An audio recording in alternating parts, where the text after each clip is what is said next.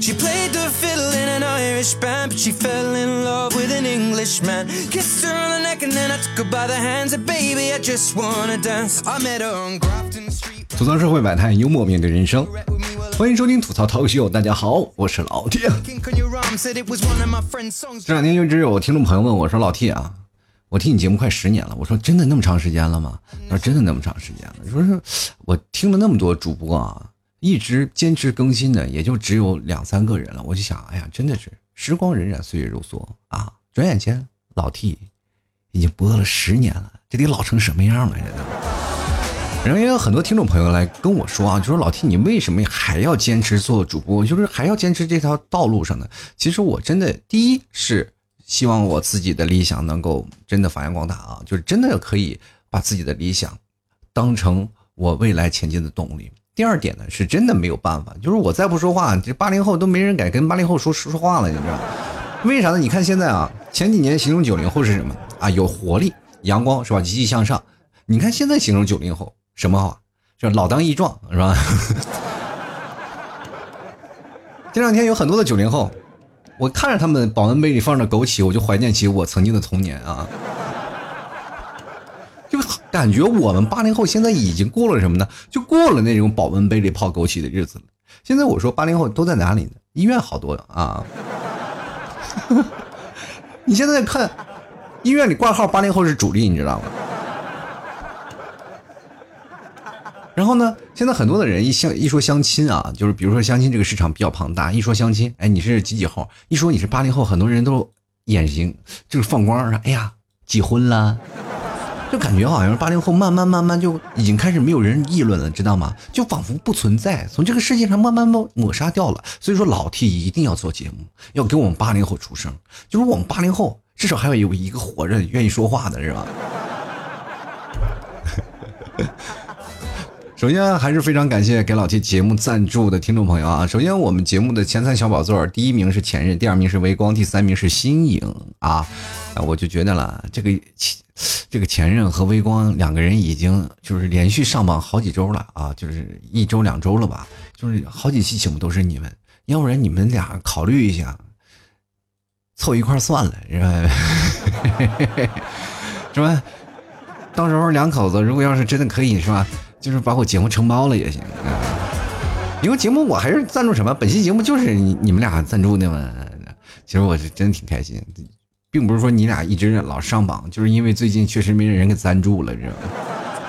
矮子里面把大个儿啊！同样也非常感谢每一个给老 T 赞助的听众朋友。如果你喜欢老 T 节目，欢迎关注老 T 的微信公众号，在微信里搜索主播老 T，添加关注了以后呢，每篇都有文章啊，就是每天都会发一些文章。文章下方有个喜欢作者，点击作者进行打赏，打赏前三位的将会获得本期节目的赞助权。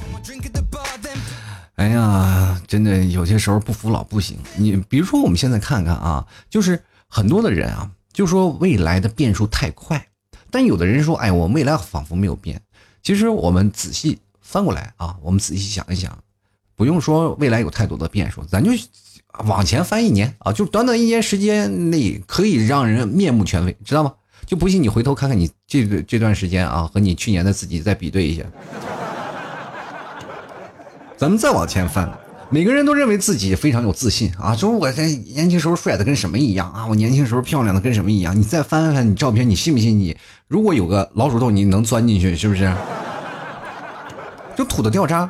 各位朋友，拿大学时期的，比如说大一、大二、大三、大四，你所同样的照片，你做比较，你就会发现其中的道理了，对吧？就就告诉我们一个什么观念呢？对吧？就是告诉我们一个什么道理？就是说，为什么每年我们都会让自己变得特别的好看，每年都会变得不一样？那是因为啊，渴望被爱。因为单身久了，老是吃狗粮，自己可能也会有点那什么不好说。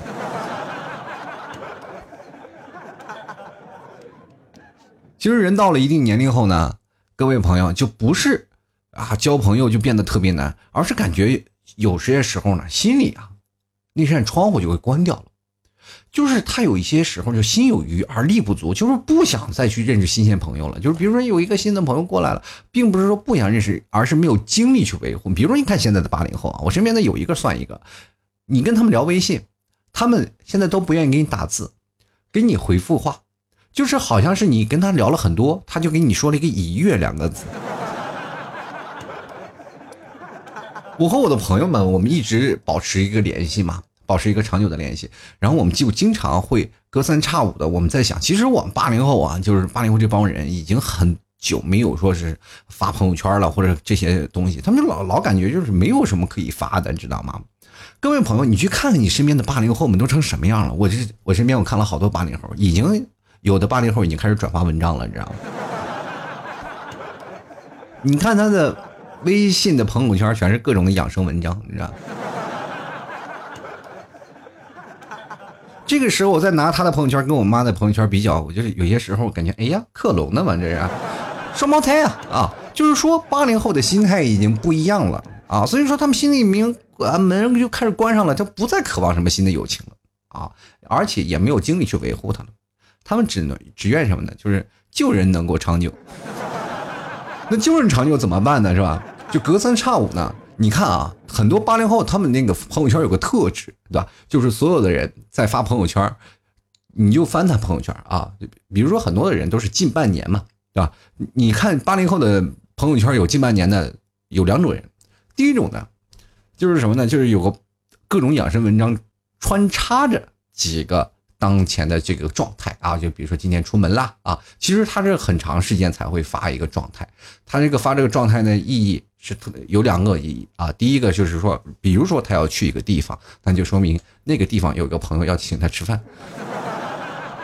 还有另一个意义，就是呼唤一下曾经的旧朋好友，我们需要是吧？沟通一下感情。于是乎，很多的人纷纷在他朋友面前点赞。其实这个点赞啊，各位朋友，我们仔细。去分析一下，你觉得这个点赞是什么？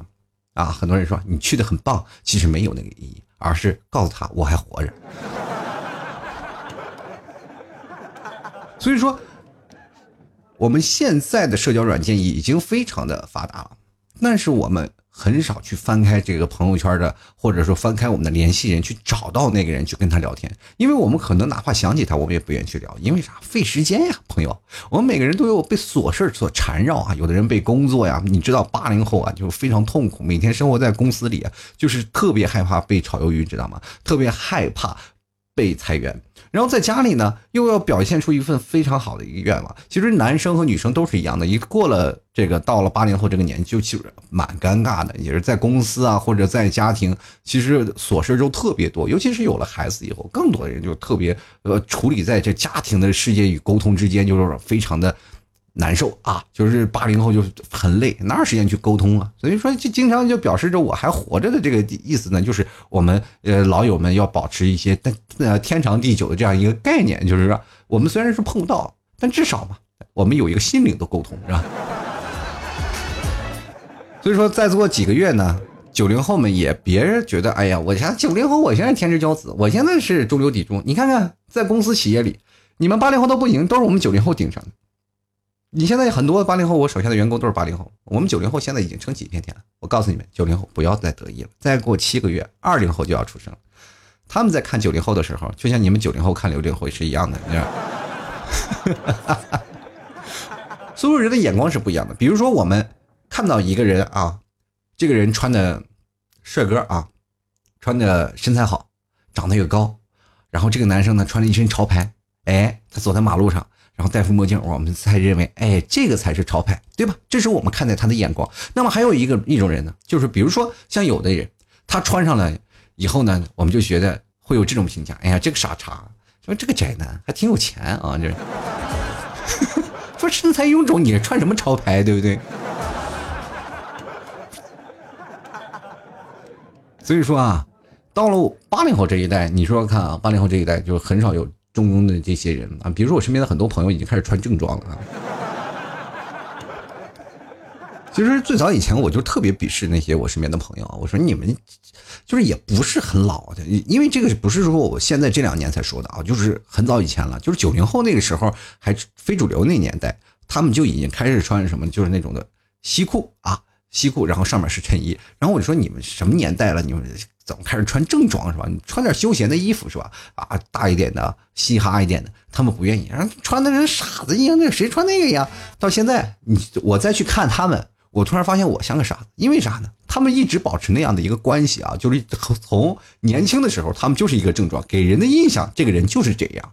那我呢，突然变成这样了，他们就会觉得，比如说我最近又稍微胖了点啊，大家也知道是吃的也比较多，干的也比较多，累嘛啊，生活也比较怎么说，比较拮据啊。啊，愁！我像我这是过劳肥，每天费脑子，身体就不运动，天天在家里窝着。然后我就穿了一些比较那个蓬松的衣服嘛，就很多人就会认为，哎，这种人为老不尊的，你知道吗？是不是心里都在滴血？其实，在我们这个年纪，有很多的人啊，都已经属于啊，怎么说呢？身材呢走样了，然后发际线呢也集体跟他的头发说，全体队友向右转，起步走的阶段。有些时候呢，发际线呢，很多人我。特别不理解的就是我的身边的一些朋友，他们把头发愿意往一边梳。我说为什么往一边梳啊？当有一天我们去洗澡，突然发现了啊，他如果要全部松下来的话，头发真是没有几根啊。其实各位朋友可能存在着一些观念啊，就是一些呃困惑，在家里我们每个人生活的状态，就比如说像父母啊对待家庭，我们每次面对父母其实挺难沟通的。作为年轻的一代，我们。更加叛逆了，不管是八零后、九零后，是吧？对于父母，我们没法聊，就是他们总是认为他们比较强势嘛，他们是对的。各位朋友，我一直在怀疑啊，就是我们这一代独生子女，八零后、九零后，这是一代独生子女吧？其实独生子女是从七零后就开始了，但是那个时候的啊，管管理的方式，他们是一个承上启下的啊。最早以前计划生育呢，是先生二孩，对吧？先是让大家生两个，或是是吧，三个太多，两个正好。然后接着就是到了九零后啊，八零后、九零后开始正式实施我们一胎政策。我们这一代就是属于独生子女，所以说在我们这代独生子女来说，我们对待父母其中的这些沟通的方式，我们就比较难办。因为你会发现，当我们是独生子女的时候，父母往往都比较强势。对吧？父母亲、母亲的，虽然说我们这些人啊，就说啊，我们这一代八零后、九零后垮掉的一代，都是那些小皇帝啊，是吧？小皇帝，其实我各位朋友，哪一个小皇帝？你去想想啊，咱们仔细分析分析，这帮人说我们是皇帝的这帮人，你也不是真的，拔出你的眼睛看一看，哪个皇帝从小挨打？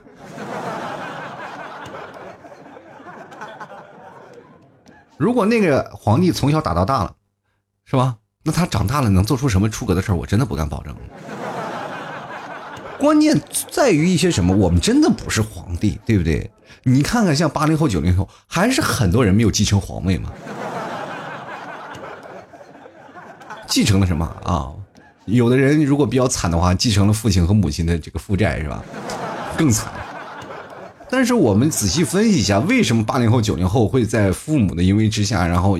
作为祖父这么多年，我们很多的人啊，就一直在跟父母做斗争。比如说像我身边的很多的朋友啊，我也曾经也是经历过。到到现在这两天，就比如说我有家。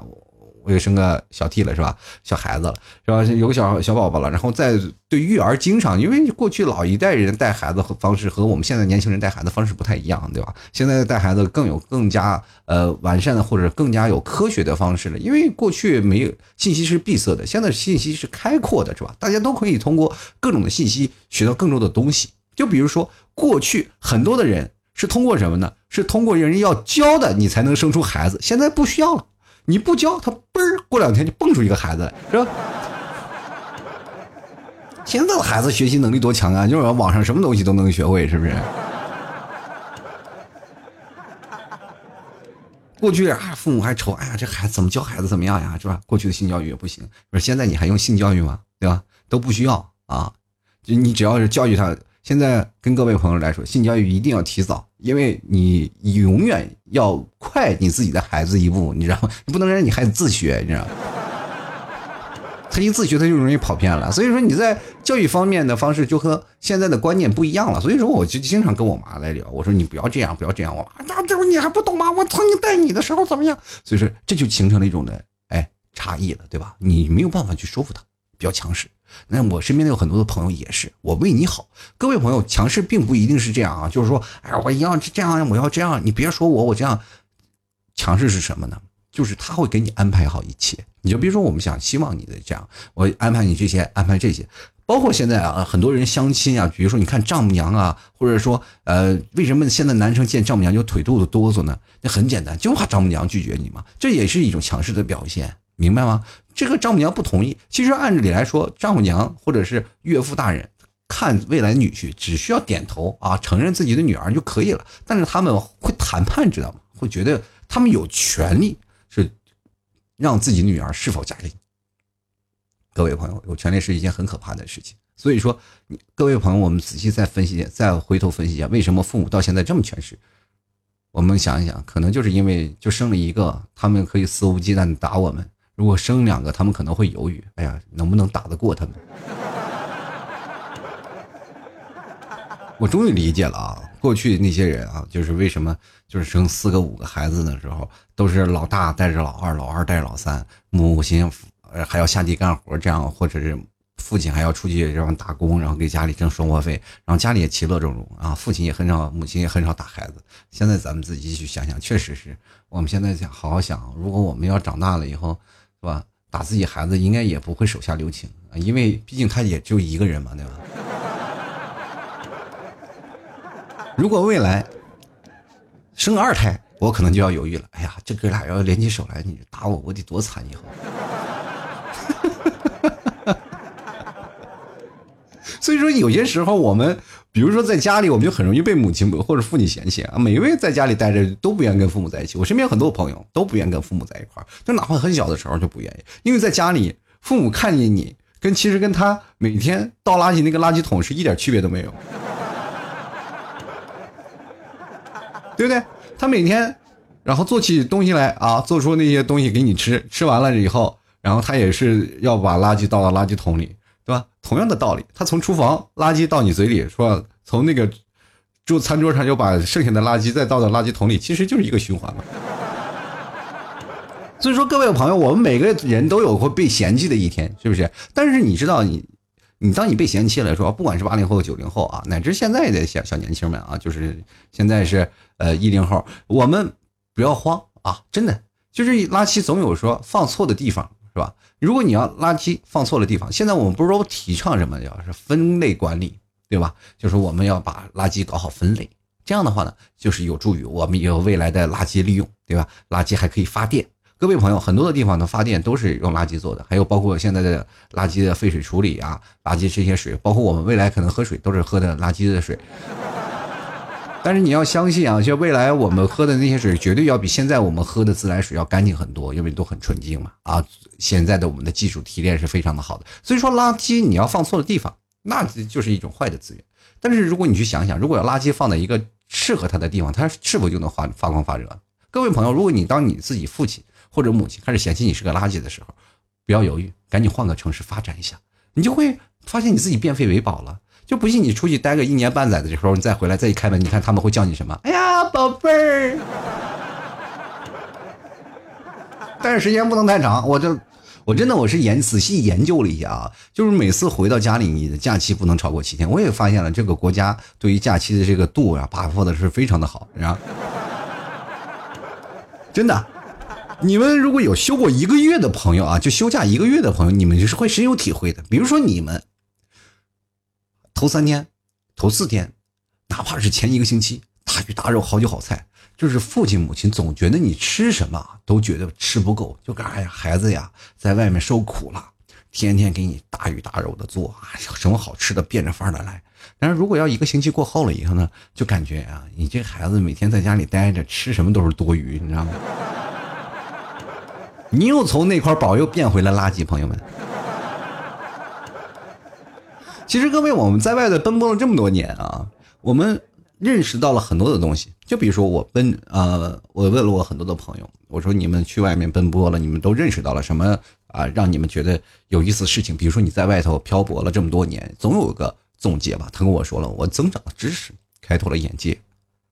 最重要的是，我看破了红尘，还没有赚到钱。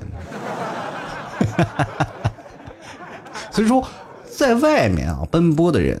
我们首先要把什么事情呢？就是把自己的终身大事放在第一位。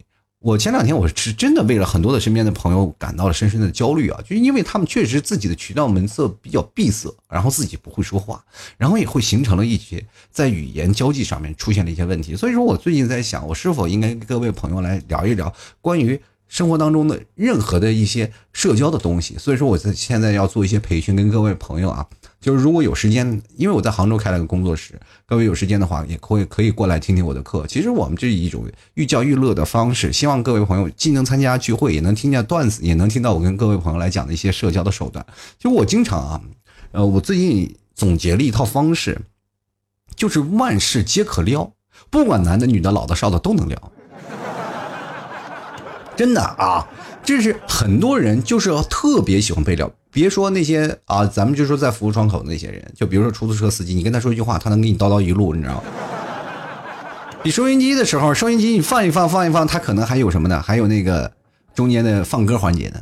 出租车司机下去的时候，可能都给你啊，到快到站了，哎，我再给你溜达一圈吧，你不着急吧？再带你溜圈，这这溜达这一圈我不加钱，我还没有说过瘾是吧？就经常会碰见这种状态，我经常会碰见。我现在形成一种习惯啊，就是碰见一些人啊，或者碰见一些事儿，我能跟他搭话的，我就尽量去搭话；能跟他去说话，就经常去说话。你会发现，你会认识不一样的朋友，明白吗？就比如说最近我要办户口嘛，然后办户口，然后这事情也比较烦，然后就到了那个警察派出所那个窗口，然后就跟那几个。派出所的小民警聊起来了，那办证的，然后很多的人，我就说现在，我今天就跟他们开玩笑，我就说，我说现在叫你们都是什么呀？怎么称呼呀？还有人叫你们警察同志吗？他们说，哎，现在人什么都不叫，就叫哎啊。我说可能也不仅仅是 A 吧，我说可能他们还有另一个称呼，他们改叫你什么你，他们现在都改名了，叫做你好，你知道吗？你会发现，现在很多的服务窗口没人叫同志了，对吧？就有觉得多，但是多数我们见到人第一件事情，嗨，你好，是吧？你好，你好，姓你名好，是吧？然后今天那个派出所那个小姐姐，然后说起来特别有意思的事儿，然后跟我说，现在哪有这还有人呢？真的，还有那些不长不长眼的呢。我这派出所，哎，你知道他们叫我什么？叫我小姐，你知道吗？我说。那这些办事的人，他属于知法犯法，对不对？所以说，在这个方式当中，我跟他们在沟建立沟通的环节当中，你会发现这些呃沟通的氛围非常的轻松愉快。所以说，大家也不要认为你生活当中有很多的事情会让你觉得特别困惑。我认识一个人特别难，其实很简单，只要轻轻的去搭个讪，不管男的女的、老的少的，你跟他去聊天，你总是能碰见一个适合你的朋友，而且这个朋友呢。会给你带来更多资源，你不要认为是啊，我见到女的去撩，不要这样啊！你见着女的去撩，任何人皆可撩，男的、女的、老的、少的，你都可以撩，对吧？比如说老头儿，你跟老头聊聊天，老头觉得你不错，未来你可能就是他的女婿。然后呢，你跟一个这个女的你聊，你跟他聊的，如果觉觉得哎呀，他跟你不合适，你可以跟他当成朋友嘛，对不对？最好的人，她是你的最好的闺蜜。对吧？她最好的闺蜜，她会把她好看的小姐妹介绍给你啊。而且各位朋友，撩那些单身的没有用，不要撩那些单身的，那些单身的资源全都在那些已婚的人士里。所以说，你一定要跟那些已婚人士要打好关系。就比如说带着孩子的，尤其是那些，比如说那些女性已婚的女性，知道吧？然后说：“哎呀，老 T，我跟那些已婚的女性搭讪，我不道德吧？太女。”那你就属于猥琐了，你知道吗？保持好自己的关系，对不对？还有，你可以跟男生打好关系啊，处好朋友。那他的老婆有什么好的资源呢？他肯定会告诉她老公，她老公会介绍给你。而且这些东西是供不应求的，你知道吗？你完全不理会其中的一些重要的环节，因为很多的人，就是他老婆如果知道自己有小姐妹，有好多小姐妹，她们没有嫁出去，她肯定会跟她老公说：“你看你们公司有没有人适合的？然后那给介绍一个，我小姐妹长得真漂亮，我给你发个照片，对不对？其实她老公其实心里也有一个，对她小姐妹可能有一些想法啊。所以说他在找你的时候，就是说把他的梦想传嫁给你，是吧？这是梦想的传递，对吧？肥水不流外人田。所以说你一定要有撩呀，就是任何人都不希望相亲，不管好看的不好看的，他们都不希望相亲，对不对？谁希望相亲呢？我也不希望，我最讨厌相亲了。以前我妈给我安排相亲，我这是吧，老大不情愿。我一去了就是什么啊，女生问我什么，我都什么各种的五花八门的推脱的方式，让女生千方百计的讨厌我，然后就没有然后了，对吧？所以这就是这样的一种情况。然后前两天我就是我养成了这种习惯，我天天跟人搭讪啊。前两天我去保养车去了，我那车虽然便宜，但是也需要保养，你知道吗？那别人五千公里，我八千公里保养一次啊。我去保养去了，然后保养的时候有一有一个男的，这个男生呢比较瘦，然后开了一个宝马迷你，然后来，我心说一个迷你。各位朋友，你也知道迷你啊，一般都是女生开的。从此我一一开始一分析啊，这个男的，一看，要不然给他老婆，要不然就是给他的什么，给他的情人，把车开过来保养的。你看就分析啊，你要仔细观察，你要明白啊，你要跟他聊的时候，你一定要聊。然后我就在看啊，这个男生开着这个宝马迷你进来了，然后开始跟那个，因为我的车已经进去保养了，我在那儿百无聊赖，我在那儿转呀啊，我就看看那个男生开始跟那个谁。啊，跟那个保养的师傅在那聊天呢啊，说怎么样怎么样啊，这怎么保养啊？然后准备要开进去了嘛，然后开进去了，我突然看到车后面有一个就是类似于婴儿座椅的，我就觉得哎，这肯定是他老婆的车，是吧？因为他老婆经常带孩子出来嘛，然后所以说车上才有婴儿座椅。然后我说哎呀，这个哎可以啊，带着自己老婆车来的，然后我就跟他搭讪去了嘛。但当时我们俩都是坐在那个休息室，知道吧？玻大玻璃有个大玻璃，然后能看见自己车保养。我坐在那里，我就我就在那儿。假装玩手机，然后看了看他，他也在那儿无聊，然后就说：“哎，大哥，我就问他了，哎，我说大哥，这是你给你老婆来那个什么的吧？给你做保养的吧？”他说：“哎，你怎么知道？”我说：“一般老爷们儿也不开这车。”哦，他说：“对对对，确实，这我老婆也喜欢这个车啊，然后让我给她保养嘛。”我说：“你老婆一定不轻吧？” 哎，大兄弟，你怎么知道的啊？我老婆挺胖的，确实。你我一看，你看那个车，你现在架起来了吧？你看右前轮明显比那个前面那个其他那个三个轮子磨损的比较严重。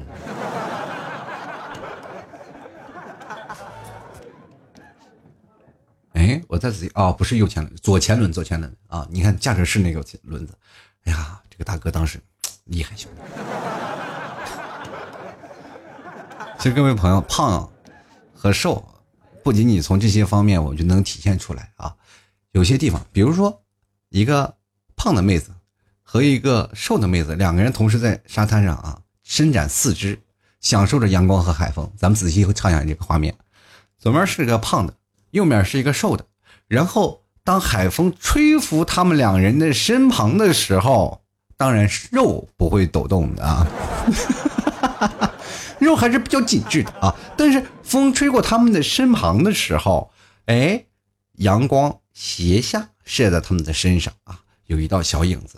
这个时候，他们躺着沙滩上，享受着阳光，享受着海风，然后享受着身边每一寸肌肤。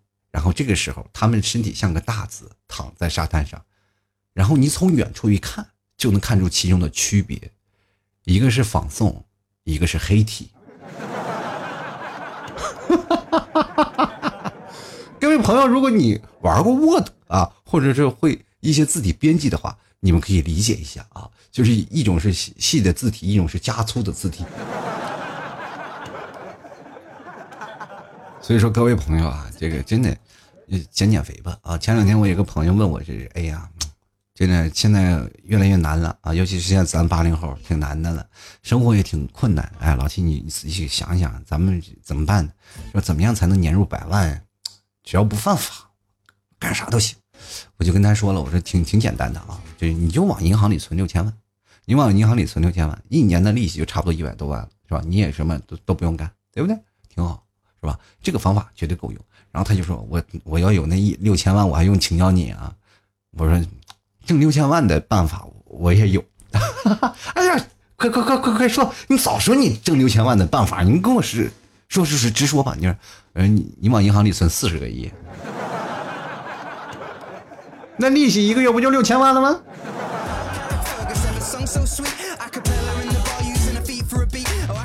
所以说，各位朋友啊，生活就是这样啊！不要认为生活总是很开心，其实每个人生活都一样。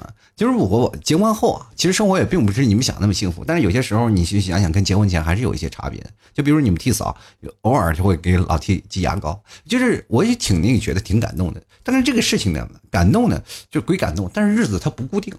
这个时候你去想是不是？女人心海底针，我们不能猜透她。就是可能她有一天心情好了，就会给我挤牙膏；然后心情不好了，她就放在那里，是吧？那我也就通过这个方式，我来知道了早上我应该是提前给她买早点呀，或者干什么，我无事献殷勤，对吧？就是因为我提前知道了她的心情，所以说通过这样的方式，我已经经历一个很长时间，我才啊感觉自己已经拿捏住她了，如鱼得水。后来有一天，我发现我真的想多了，想多了是什么呢？因为什么事情？我发现。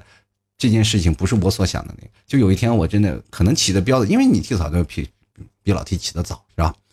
那我那天可能有点憋尿啊，我早上起来一看着你替嫂在那个洗手间就在那挤牙膏呢，她挤牙膏咔嚓挤多了一条，然后掉到洗手台子上，非常顺手的拿起我的牙膏啊，拿起我的牙刷，然后把那个牙膏又蘸上了，可能她怕浪费啊。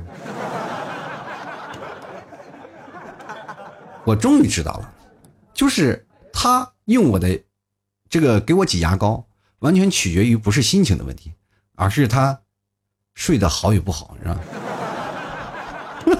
他睡好了，他清醒了，自然挤不会挤多；他睡迷糊了，自然就挤多了，然后就拿我的牙刷啪一块放在那里。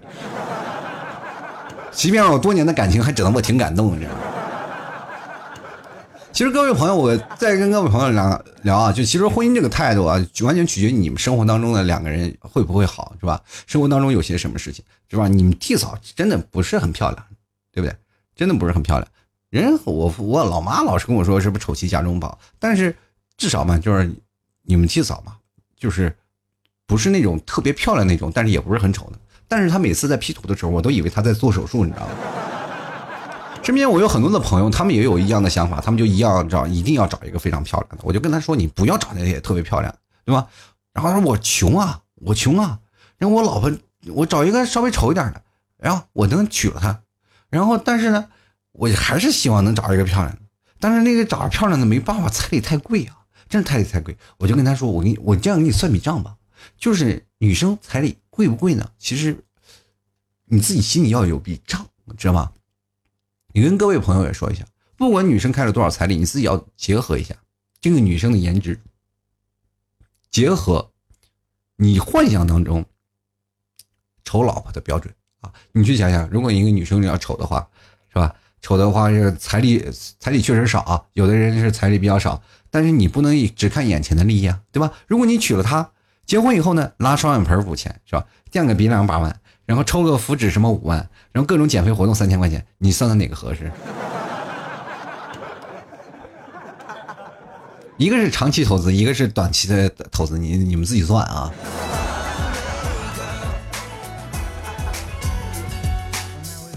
好了，各位朋友啊，如果喜欢老 T 的听众朋友，欢迎关注老 T 的微信公众号，在微信里搜索主播老 T，然后添加关注就可以了。然后各位朋友，如果要是想要在微博里跟老 T 进行互动的，也欢迎关注老 T 新浪微博主播老 T 啊。还有关键是最近有一些私人微信，大家可以加入老 T 啊，老 T 二零一二也是老 T 的私人微信，希望各位朋友添加过来。关键是啊，要买牛肉干啊，这个想吃牛肉干的可以直接登录到淘宝搜索老 T 家特产牛肉干进行购买了啊。那这里非常感谢每位听众朋友对老 T 的节目的支持。那最近又要聚会了，那这次聚会还是要去上海，因为上海的一帮听众朋友还在，所以说，呃，在上海呢是我近一个月大概要去一回，但是在杭州我每周都会举办。那么以后未来我会发展成一个啊脱口秀的俱乐部。如果各位朋友能愿意说段子的话，我们就经常会在这里组织一种开放麦的模式，大家可以在这里啊放松自己呀，开怀一笑。同样呢，也各位朋友也可以在这里学习更多的社交的手段，更多的社交的。资源，我们在这里是一种互换的模式啊！大家可以把自己身边的资源主动掏出来，是吧？谁没有几个哥们儿，谁没有几个小姐妹啊？对不对？但是我们要做到大公司，是不是要做到共共享，是吧？只有你奉献了，你才能得到回报，是吧？你总是想，哎，我不想在这。贡献我身边的资源，但是我就想得到身边的回报，那是不可能的啊！所以说，各位朋友开心的、快乐的，我们就经常会在杭州这里。既然有工作室了，我希望能做下去，因为我们确实给自己压力挺大的，因为过了三个月以后，我们就要交房租了，就交不起。到时候我希望就各位朋友都能过来啊，支持一下。嗯，我也希望这个场地能够一直开起来，然后。到时候成为我们一个集体扎堆儿的地方，就是不管是外地啊或者哪些地方的人，只要来到杭州都有地方，有都有地方参加我们的脱口秀俱乐部，或者能都能参加我们的社交的这些呃社交的这些活动。希望大家都能开心起来，认识一些志同道合的朋友啊。毕竟你是通过这样的一个渠道认识的朋友，确实不太容易啊。所以各位朋友喜欢的话，欢迎关注老 T 的微信公众号，还有我老 T 的私人微信。公众号是主播老 T，私人微信呢是老 T 二零一二。嗯，关。注了以后呢，我们就是在有什么事儿呢，就在老 T 的朋友圈啊，或者私聊老 T。那我呢是有时间我就会回复，我不并不是百分之百二十四小时都在线的啊。所以说有时间呢我会回复你的，好吗？啊，注意啊，这这天气这么热了，你也注意自己的身材啊，吃点牛肉干。直接登录到淘宝搜索“老 T 家特产牛肉干”，别忘了，特别好吃。还有一些内蒙的奶食呀，还有等等的东西，大家都可以在老 T 的店铺里看到啊。同样跟各位朋友来说呢，这个生活呢，就是男生和女生都是一样的。就比如说有些人没有恋爱，他们总说：“哎呀，你千万不要问女生啊，你是不是单身？那你多久没谈恋爱了？”真的就不好说，因为有的人呢，你问他多久没有恋谈恋爱，就其实就跟他问他的年龄是一样的，是吧？比如说，你今天说，哎，你多久没有谈恋爱了？我二十七啊。而且跟各位朋友，女生也不太喜欢那些高富帅，是吧？你就是你，比如说你不要约，就是哪怕你去约啊，就是今天晚上我也可能有些需要了，我去找个高富帅去。我跟你说，那个高富帅真不行，对吧？是你一个个屌炸天啊，就不行了，牛逼的二五八万似的，一副千般啊，一个一副万般皆备于我的臭德行。我告诉你，有的时候那种人啊。就连劲儿都懒得使，你知道？所以说，屌丝男任何一个屌丝男，他都是宝藏男孩，知道不知道？你要约呢，就要约什么屌丝男啊，一个个乐的，那跟中了彩票似的。你这又是吃苦耐劳，任劳任怨，只管耕耘和不问收获，你知道吗？所以说，朋友啊，不要老往好车上钻，是吧？你这有些时候坐坐自行车，你会发现获得不一样的收获，你知不知道？我们继续来看一下我们的听众留言啊。嗯，今天我们主要讲的是什么呢？就是说关于年轻人的一些事儿。其实我们一直在怀疑一件事情：为什么年轻人不爱喝茶呢？你就喝茶这件事情对于年轻人来说就很难吗？然后，但是我就认为它是个分水岭啊。有的人会认为喝茶是一件不一样的事儿啊，就感觉喝茶是比较成熟稳重的一个道理。什么年轻人不喝茶，只有老人喝茶？我觉得各位朋友可能对茶有些误会啊，因为茶呢。对于老人来说，他们比如说泡那个花茶，和在南方，你比如说我们现在好多年轻人就要喝的功夫茶、铁观音，哎，还有在这些地方，我记得我小的时候年轻啊，在十几岁我就跑到广州那边，然后去玩去嘛，然后跟一个老头我俩聊天，我那时候就爱聊，跟他我装着那里，我俩喝功夫茶，喝一通宵，你知道吗？就聊天啊，我也真的无法想象，我一般都是要喝酒的，是吧？一喝喝一通宵没有问题，但是跟属于第一次跟一个南方人，两个人就光喝茶聊天聊了一上午，聊了一通宵，这种感觉真的是感觉，哎呀，好像自己被非礼的那种感觉一样。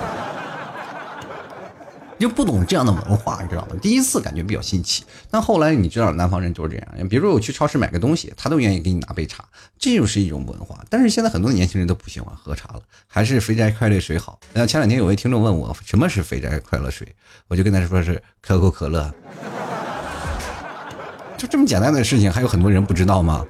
这已经不是你已经超越宅的地步了，你知道吗？我们来关注一下啊我们听众留言啊，第一位是袁啊，他说其实作为一个九五后呢，从初中开始就莫名的喜欢喝茶，养生要从小抓起啊。我跟各位朋友来说，这个可能有很多的人对于茶有些概念啊，有些错误的概念，有些茶呢，并不是喝了茶它就养生，你知道吗？有些茶喝了也是不益于身体健康的，明白吗？就是比如说你喝了茶会缺这个，或者缺缺那个。有的人喝茶喝多了呢，还要喝吃个糖，他容易血糖低。所以说，不要认为茶都是养生，好不好？茶喝的是一种味道啊。其实有些人说喝茶和喝酒哪个损害小一点而已，是吧？就来看看长江战神啊，他说你把茶和可乐一起喝一下啊。你看你会不会感到自己中毒了？人光喝茶没有意思，所以要点找点刺激感，作死就自己受罪。我反正不喜欢喝茶，特别难闻。完事茶还还带个深水炸弹似的。我以前白酒兑啤酒喝过，那可能也就只能是醉生梦死啊。然后如果要是茶和可乐喝下来，可能就剩死了，是不是？这家伙没有上过化学课，好像有点我不太敢喝这个。那个深水炸弹就是代表劲儿特别大的意思啊！这个深水炸弹那是真炸弹呀，喝完就把自己炸死了。接下来看啊，心情啊，他说有两个乞丐在大冬天大冬天里呢，好不容易找到一锅的这个肉菜剩汤，两个人端回破庙呢，乞丐甲就说了：“饿了一天了，咱赶紧吃了吧。”乞丐乙呢就说：“没事你先吃。”然后乞丐甲呢就真的大口大口的吃起来。这冷冻的天呢，那个胃哪受得了啊？不一会儿呢，甲就给撑吐了。这时候乞丐。乙呢，眼睛一亮，哎呀，我这个等你好久了，哎呀，这会儿还不让我吃口热乎的菜汤。听完这个，我终于知道冬天为什么不能直接吃冷食品了。哎，你这个段子讲的真的是啊，这个段子讲的，我我怎么说呢？就是减肥。让个很多听我听节目的听众朋友说，到了晚上啊，边听我节目边吃东西的朋友，他们会大快朵颐，然后觉得哎。我旁边为什么没有一个人来跟我说，我也想吃个热乎的，多孤独呀！好了啊，这这赶紧先过啊，我们再继续来看啊。夕阳看苍天，他说了，听老 T 的脱口秀呢，声音真好听，特意跑到抖音里去看了一下真人啊，看到真人呢，我双手就有一种压抑不住的冲动，是吧？要想给我点赞就点啊，老费那么大劲还压抑自己的冲动，有什么压抑的不住的？就直接点赞就好了，是吧？费那劲啊！我们接下来看阿摩啊，他说了先苦后甜。小时候我堂哥出去钓鱼，不带我去，硬跟着我去啊，我就硬跟着去。回来的时候呢，手里提着两条鱼，那叫一个开心。快到家的时候呢，看到我妈手里拿着东西，把我从下街打到了上街，那叫一个惨。从那以后，我发现那个鱼啊是真香啊！哇，我就觉得你们这些人啊。这个朋友啊，你跟你堂哥出去钓鱼，还不当时就在那烧了？我们那时候过去啊，就是不是钓鱼，是网鱼，因为我们那水库嘛，水库下来那个水，他们一排水就会有鱼出来，我们就拿个网在那捞，捞到大鱼，当时就在那个草地上啊，就挖一个坑，然后直接现场就给烧了嘛。那是那阵儿吃生鱼吃的还开心呢，现在长大了一口鱼都不想吃。可能就是因为小时候吃的吃坏了，是吧？我们继续来看啊，性感，谁说性感不是妖啊？他说茶这种名贵的东西，是我这种吃土少年高攀不起的东西啊。哎，我有有很多的茶也很便宜，就比如说最早以前的砖茶啊，就邮到那个从四川那边过来的砖茶，那玩意贼便宜，你去买吧，还有拿菜刀砍啊，砍完了你能泡一天那个东西。先来看忘川啊，他说：“哎，脚在你的身上长着，走不走，走哪条路，走什么样的路，自己决定。做不做人呢？做什么样的人呢？亦是如此。都说身不由己，这不是废话吗？是吧？己不由心，身又岂能由己呢？你这话说的挺有哲哲学的，就是很多人哲学是什么道理呢？就是很多东西是解决不了的问题。”他就比较哲学，因为他没有一个确定的答案啊。很多人都在想谁的答案更加准确一点啊？走什么样的路，不管走什么路，自己决定。做不做人，做什么样的人，告诉你，都不是你自己决定的。世界上，你能走什么样的路，自己决定；做什么样的人，也自己决定。这些人，往往很多人都是神经病才能做到的。因为我们只要是个正常人，我们就要被环境和我们身边的亲人所约束啊，就是所约束。比如说你身边最亲的人，你老婆，对不对？我想做一个开心、我要洒脱的人，我不回家。你老婆打不打？你看你的腿还会是否完好？小的时候你在你家里，你就跟你的爸妈说：“爸妈，我翅膀长硬了，我就要背着书包走，我要做一个有担当、有文化、有涵养的。”驴友，你觉得你妈会同意吗？自己决定不了啊！所以这个社会呢，我们都是不是说己不由心，是身不由己啊，朋友。进来看我猪啊，他说这个晾了半年呢，再次熬夜写论文了，再了解一下前半夜呢有多浪，现在就有多难过。我跟你说，现在别说多难过了，这个后半夜才应该浪，你知不知道？前半夜浪的浪的人一般都是单身，你知不知道？你看那些不是单身的人，都是在后半夜浪的人。接下来看啊，素烟半暖化凉蒸啊，他说我是前几天听老 T 的吐槽，感觉不错啊，从头到尾又听了一遍，往往很多语言都能说到我心里，不错，支持你哦。非常感谢你的支持啊！你要支持的话，就是我看你的名字就不太熟悉，你直接到那个给老 T 打个赏，让我知道你明确的支持一下，你就不要说出来我支持你没有用，你知道。开玩笑啊，谢谢啊！进来看看希若初见，他说我不喜欢喝茶叶，一是因为味道，二是觉得呢那是老年人退休干的事儿吧，年纪轻轻的我现在就喝点茶有点早。说现在很多人喝茶是一种什么文化的熏陶，是吧？点上一一缕酱香啊，在那儿看着这个香在慢慢的沉积在空气中，然后接着呢啊烫一烫茶杯，然后给干什么？现在去哪儿谈生意，坐那儿就爱喝口茶吧啊，我觉得也挺有意思，玩玩茶道。其实第一开始我不太理解，这玩茶道有什么样的？后来我理解了，就是在喝茶的时候，你再看他玩茶道，不用太寂寞。就过去干喝茶，有点干。这回喝茶呢，还有一个人给你表演。来看看我的微光啊，他说：“作为永远十八岁的我呢，并不讨厌喝茶。喝茶是一门艺术，一门学问。懂它的人是一种享受，不懂它的人是为了提神。我就属于后者。只不过呢，我喝多少茶水也不提神，不知为何缘故啊。求我们风流倜傥、玉树临风、花见花开、车见车爆胎的提出解答一下呗。就是你老是赞助达不到第一名，可能有点就是心里有点疙瘩，是吧？哪天你也奔个第一名去，是吧？” 这没万年老二、老三啥的也没啥意思。喝口茶，赶紧压压惊。继续来看啊，云层上有阳光。他说：“我觉得呢，喝茶是老年人的生活。但是我老公最近总是大晚上的和同事喝茶。话说喝茶有瘾吗？也也不是有瘾了，就是他们说喝茶呢，背地里不知道干啥去。主要是是这样的啊，就喝茶是喝茶，可能玩茶道的那个小姑娘长得挺漂亮的人。”其实现在我们不不玩的不是喝茶，去看的是表演，啊。继续来看啊，年啊，他说了好久没有打赏了，忘老 T 的冰箱的馒头没有吃完，馒头已经吃完了，现在已经开始啃馒头渣了，我都是馒头渣都炒两盘菜了，朋友啊赶紧打赏吧啊！喜欢我的朋友，别忘了在老 T 的公众号也进行打赏啊！进来看我们伏羲定啊，他说现在年轻人很少喝茶，知道的最多的就是喝酒蹦迪，迟到的罚酒三杯。喝酒不养鱼，划拳要有气势，少喝点酒吧啊！别老喝酒蹦迪了，这都什么年代了呢？蹦蹦蹦蹦蹦也没见你蹦出个是吧情人节出来。你蹦了那么久，还是双十一，有啥意思呢？什么？别人蹦的是两个人成双成对抱在一起，你一蹦的两只手没了，就干有个身体在那晃悠，手呢剁了啊！就是购物节的时候给剁了。我们继续来看啊，豆豆他说最近正在打暑期工，天天腰酸背痛，站在床边就倒，终于体会到了，哎，父母赚钱养家糊口的不容易，只是真正的辛苦经历生活，才会更加珍惜现在所拥有的一切呀。嗯，这这有也这是你的每个父母的工种不一样啊，有的父母也老坐办公室喝茶聊天，其实他们生活也是那样啊。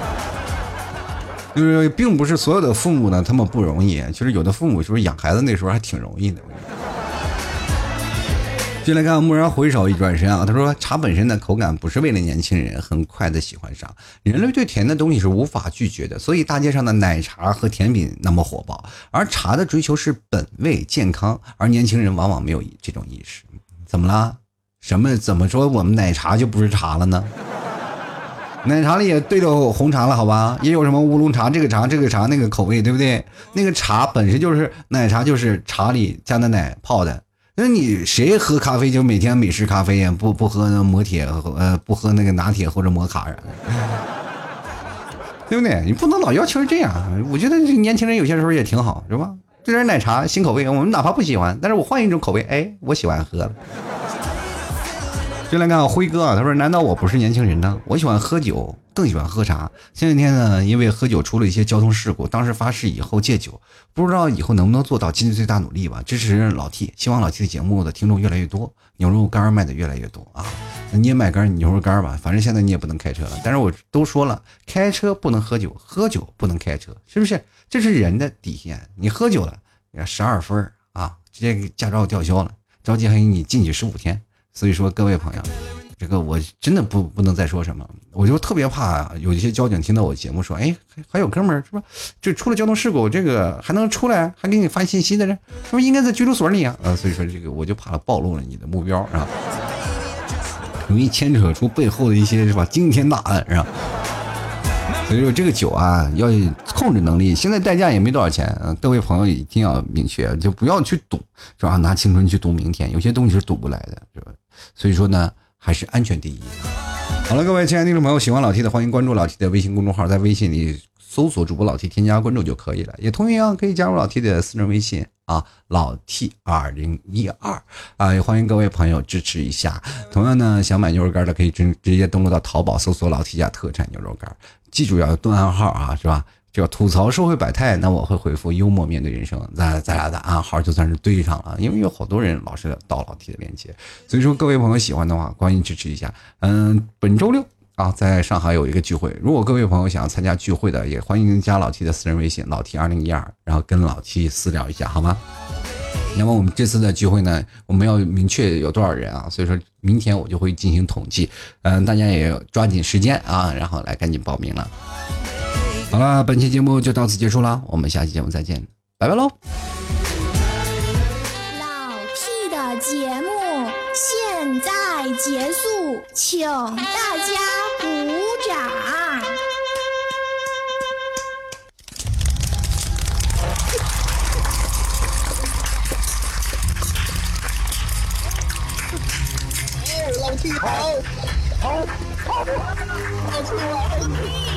大招